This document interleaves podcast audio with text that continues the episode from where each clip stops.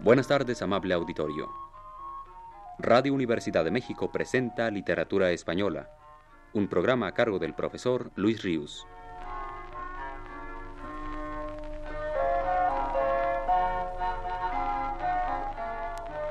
Con ustedes el profesor Luis Ríos. Habíamos dejado la exposición del tema relativo a la estimación del romancero por parte de los poetas y otros artistas cultos del siglo XVI en el punto que se refería a los grandes vihuelistas de la época de Carlos V y Felipe II. Entre ellos destacamos a Luis Milán y a Alonso Mudarra, de cuyos libros respectivos escuchamos la música de los romances de Durandarte y de la pérdida de Antequera. Otros notables músicos de entonces, que al igual que éstos asonaron romances tradicionales, fueron el granadino Luis de Narváez, Diego Pisador, Miguel de Fuenllana y el alavés Enríquez de Valderrábano, del cual, con objeto de no dejar pasar la ocasión de conocer o recordar su excepcional inspiración melódica, y ya que no tengo a mano un disco en que se cante algún romance asonado por él, vamos a escuchar su versión musical de un brevísimo canto lírico gallego-portugués, que castellanizándolo dice así. Perdida tengo la color, no tengo color de vida. Dícela mi madre que la he de amor. La color tengo perdida por una desconocida. Con estas pocas y anhelantes palabras anónimas, Valderrábano compuso una de las más inspiradas canciones que se recuerden de los músicos de su tiempo. Esta es.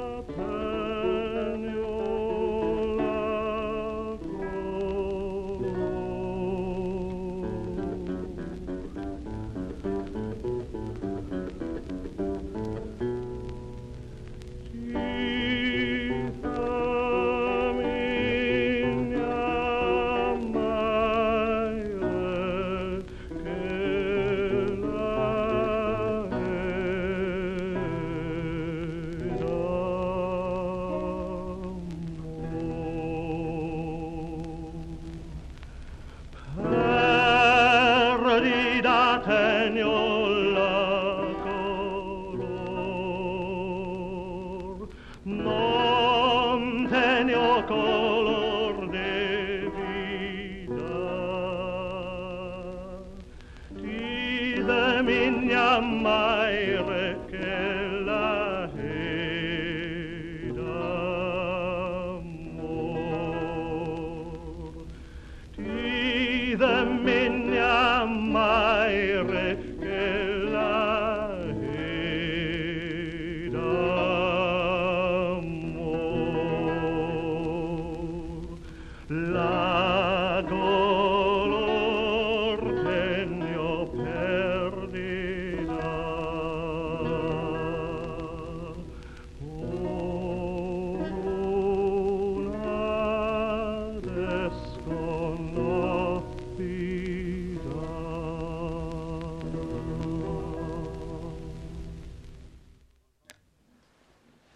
Pero volvamos al romancero, y despidámonos de este grupo de vihuelistas españoles que tanto colaboraron a la estimación por parte de los cortesanos y cultos de su época de la poesía popular, tradicional.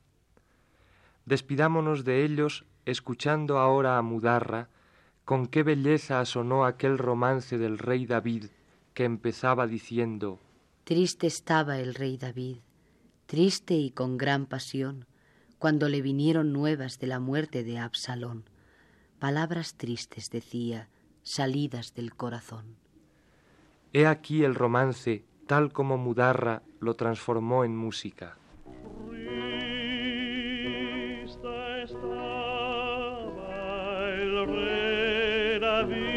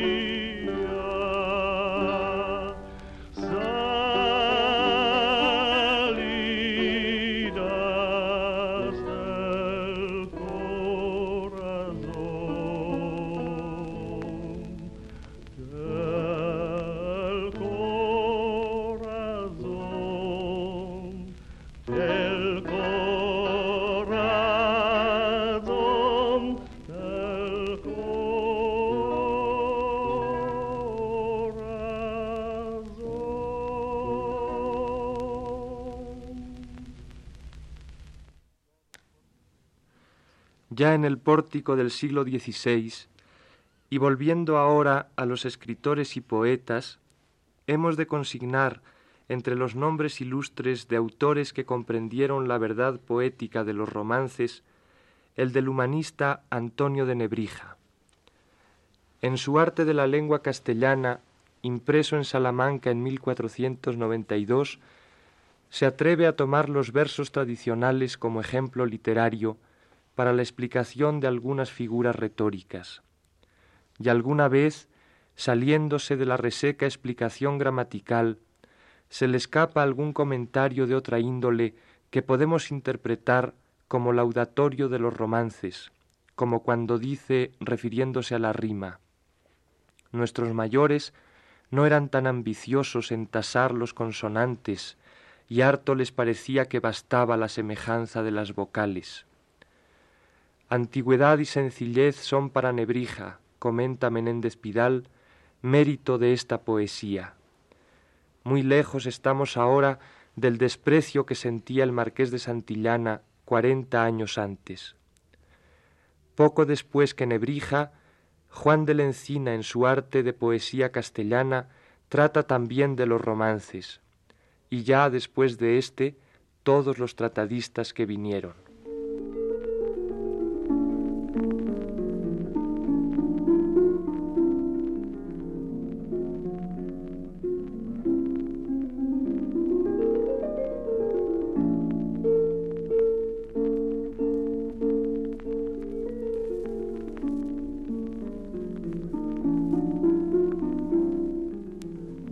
Pero fue con el triunfo definitivo del Renacimiento en España, con el que la gloria de la poesía popular llegó a su cima.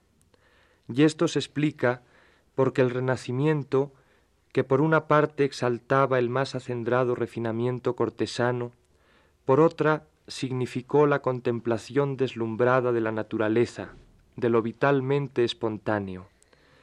Y así los romances fueron apreciados por los más selectos espíritus renacentistas como poesía natural y por lo mismo imperecedera, auténtica. Este es el tiempo, como ya sabemos, en que los romances se reúnen en libros por primera vez, cosa que antes sólo se había hecho con la poesía culta. Y mucho más todavía. La afición por los romances inyecta vigor a la literatura culta y llega a ser fundamental para la renovación de todo un género literario, el teatro. Con Juan de la Cueva, el viejo romancero empezará a dar a los ingenios españoles incontables temas dramáticos, y de ellos será el gran Lope de Vega el que obtenga cosecha más abundante y granada. Y paradójicamente, esta veneración romancística que se desata en el segundo cuarto del siglo XVI y que llegará y se extenderá por el siglo XVII, trajo consigo la disminución y por fin la extinción de la actividad creadora del romancero popular.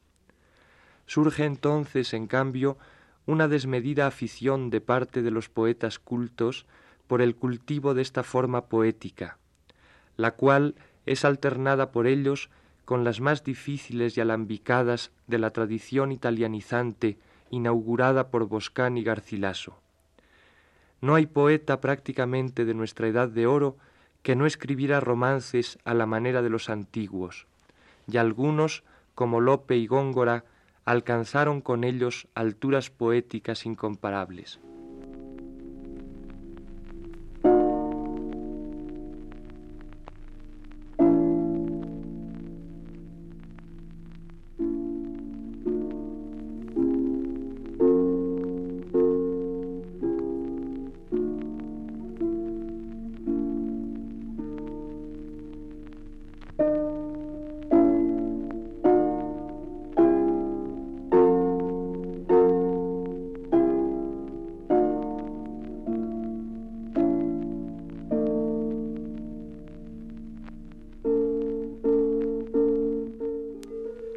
Pero no lograríamos tener una idea cabal de la extensión e importancia que el romancero viejo llegó a tener en la España del siglo XVI si nos limitáramos, como hasta ahora hemos hecho, a sólo las referencias cultas. Con ellas se comprueba su difusión y fama entre poetas, humanistas y músicos, pero nada más. Y el hecho es que los romances calaron hasta en la más profunda entraña del pueblo, su verdadero autor, y de la vida española de entonces.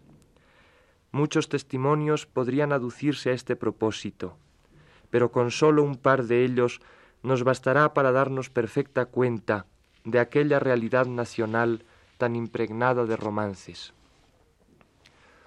Uno de esos testimonios es de nueva cuenta una obra literaria.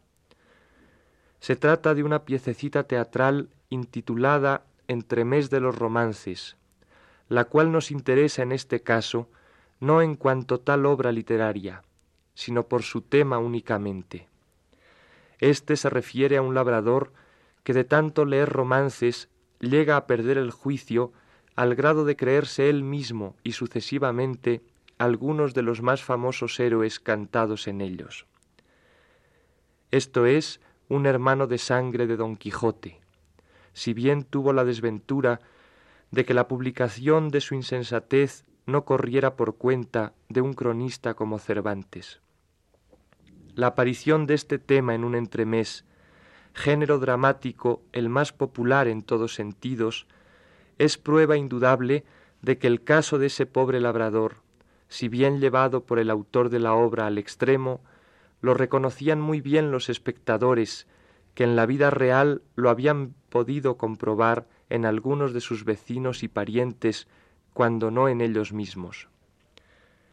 Como exaltaban a Bartolo, el pobre labrador del entremés, romances moriscos como este de Reduán, hoy siguen exaltándonos a nosotros, si bien por fortuna de otra manera muy distinta.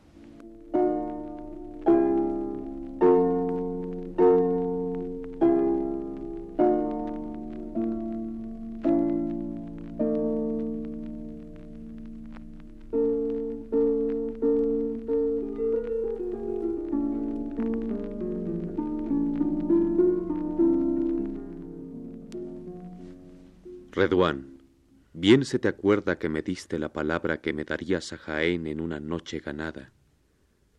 Reduán, si tú lo cumples daréte paga doblada, y si tú no lo cumplieres desterrarte de Granada, echarte en una frontera donde no goces de tu dama. Reduán le respondía sin demudarse la cara. Si lo dije, no me acuerdo, mas cumpliré mi palabra. Reduán pide mil hombres, el rey cinco mil le daba. Por esa puerta de Elvira sale muy gran cabalgada. Cuánto del hidalgo moro, cuánta de la yegua valla, cuánta de la lanza en puño, cuánta de la adarga blanca, cuánta de marlota verde, cuánta aljuba de escarlata, cuánta pluma y gentileza, cuánto capellar de lana, cuánto vallo borceguí, cuánto lazo que le esmalta, cuánta de la espuela de oro, cuánta estribera de plata. Toda es gente valerosa y experta para batalla. En medio de todos ellos va el rey chico de Granada. Míralo las damas moras de las torres de la Alhambra. La reina mora, su madre, de esta manera le habla. Alá te guarde, mi hijo. Mahoma vaya en tu guarda y te vuelva de Jaén libre, sano y con ventaja, y te dé paz con tu tío, señor de Guadix y Baza.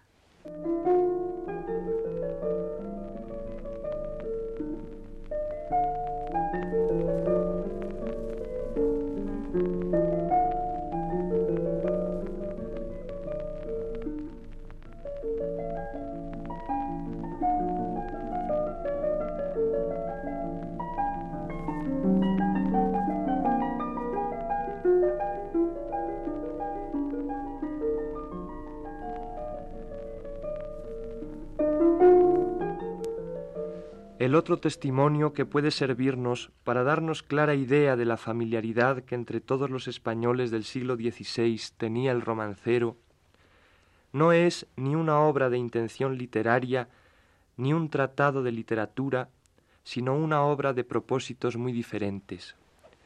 Se trata de la historia verdadera de la conquista de la Nueva España que escribió Bernal Díaz del Castillo, sobre todo con la intención de refutar a Gómara. Cuenta Bernal Díaz del Castillo que navegando Hernán Cortés en la costa de México durante la Semana Santa de 1519, los soldados que de antes conocían aquellas costas le iban mostrando el río donde había entrado Pedro de Alvarado, el otro río de Banderas, donde recogieron dieciséis mil pesos, la isla Blanca, la isla de los sacrificios, donde hallaron los altares y los indios sacrificados, y así iban entretenidos en cien sucesos, cuando al tomar tierra en San Juan de Ulúa, un caballero, que se decía Alonso Hernández Puertocarrero, se llegó a Cortés y le dijo Paréceme, señor, que os han venido diciendo estos caballeros que han venido otras dos veces a estas tierras, cata Francia Montesinos, cata París la ciudad, cata las aguas del Duero do van a dar en la mar. Yo digo que miréis las tierras ricas y sabeos bien gobernar. Luego Cortés entendió a qué fin fueron aquellas palabras dichas y respondió Denos Dios ventura en armas como al paladín Roldán, que en lo demás, teniendo a vuestra merced y a otros caballeros por señores, bien me sabré entender. Los versos que alega el puertocarrero escribe Menéndez Pidal, son del romance de Montesinos, y con los que responde Cortés son del romance de Gaiferos. Y así, entre versos romancísticos de una y de otra parte, se concluye la más grave decisión que Cortés y sus gentes tomaron, la de conquistar y colonizar México contra las órdenes del gobernador de Cuba, Diego Velázquez. En otra oportunidad posterior, la discusión con varios expedicionarios que al ver los peligros primeros querían volverse a Cuba, es cortada por Cortés con argumento decisivo, que valía más morir por buenos, como dicen los cantares, que vivir deshonrados. Y esos cantares, sabidos por todos los oyentes, son el romance de Roldán en Roncesvalles. Más vale morir por buenos que deshonrados vivir. Versos que Cortés vuelve a recordar como remate a la arenga que dirige a su escasa tropa antes de pelear contra los muchos que traía Pánfilo de Narváez. En más ocasiones recuerda Bernal Díaz el uso de versos de romances tradicionales en las pláticas entre Cortés y los suyos. Pero ¿a qué seguir insistiendo? Con lo transcrito del soldado historiador basta para que percibamos hasta qué grado, hoy para nosotros casi inconcebible, un determinado tipo de poesía, y de altísima poesía, tuvo fuerza y vitalidad capaz de calar en la sensibilidad de todo un pueblo hasta llegar a mezclarse con el habla coloquial del mismo. Llegaron en este sentido a competir los romances con el refranero. El pueblo español del siglo XVI, analfabetas y letrados por igual, villanos y principales, no sólo hablaban en lengua romance, como aún se llamaba a la castellana comúnmente, sino en romances, en metro de romances. Cuánto se les engrandecía el corazón a los soldados de Cortés por un momento titubeantes o medrosos, al escuchar de labios de su capitán aquellos dos versos que bastaban para despertar en ellos un tumultuoso y heroico mundo romancístico que sentían como propio. Tan vigoroso era ese llamado, el espíritu del romancero tan activo en despertarles el esfuerzo, que no importaba que el romance evocado por Cortés tratase de una derrota, la de Roncesvalles, lo cual hubieran podido tomar como de mal agüero, y encastillarse entonces todavía más en su decisión de abandonar la empresa de la conquista. Pero como se vio, podía más el ideal heroico que el romancero les había infundido que la atención a los hechos en sí mismos que el romancero cantaba, tantas veces como en esta desastrados. Este era el romance con que Cortés vino a resolver un grave problema de deserción.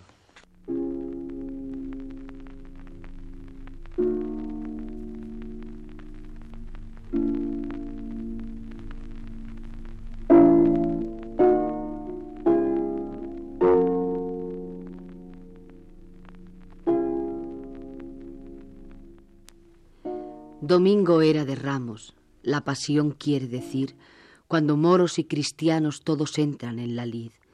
Ya desmayan los franceses, ya comienzan de huir. Oh, cuán bien los esforzaba ese Roldán paladín. Vuelta, vuelta los franceses, con corazón a la lid. Más vale morir por buenos que deshonrados vivir. Ya volvían los franceses con corazón a la lid. A los encuentros primeros mataron sesenta mil. Por las sierras de Altamira huyendo va el rey Marsín, caballero en una cebra, no por mengua de rocín. La sangre que de él corría las hierbas hacen teñir, las voces que iba dando al cielo quieren subir. Reniego de ti, Mahoma, y de cuanto hice en ti. Hícete cuerpo de plata, pies y manos de marfil. Hícete casa de Meca donde adorasen en ti. Y por más te honrar, Mahoma, cabeza de oro te fiz. Sesenta mil caballeros a ti te los ofrecí. Mi mujer la reina mora te ofreció treinta mil.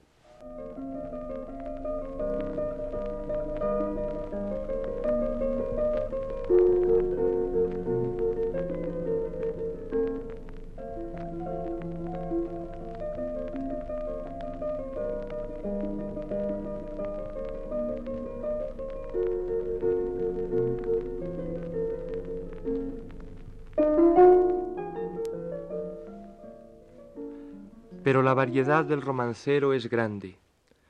Si hemos recordado hasta ahora romances que hablan sobre todo de luchas crueles, de sangre y de batallas, ha sido porque la mayor parte de los ejemplos necesarios para ilustrar el tema desarrollado en estas pláticas nos han sido ofrecidos con ese asunto por músicos, dramaturgo e historiador en cada caso.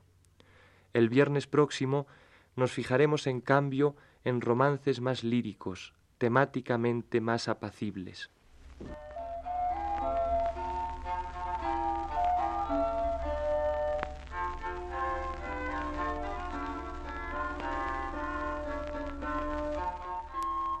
Radio Universidad de México presentó Literatura Española, un programa a cargo del profesor Luis Ríos.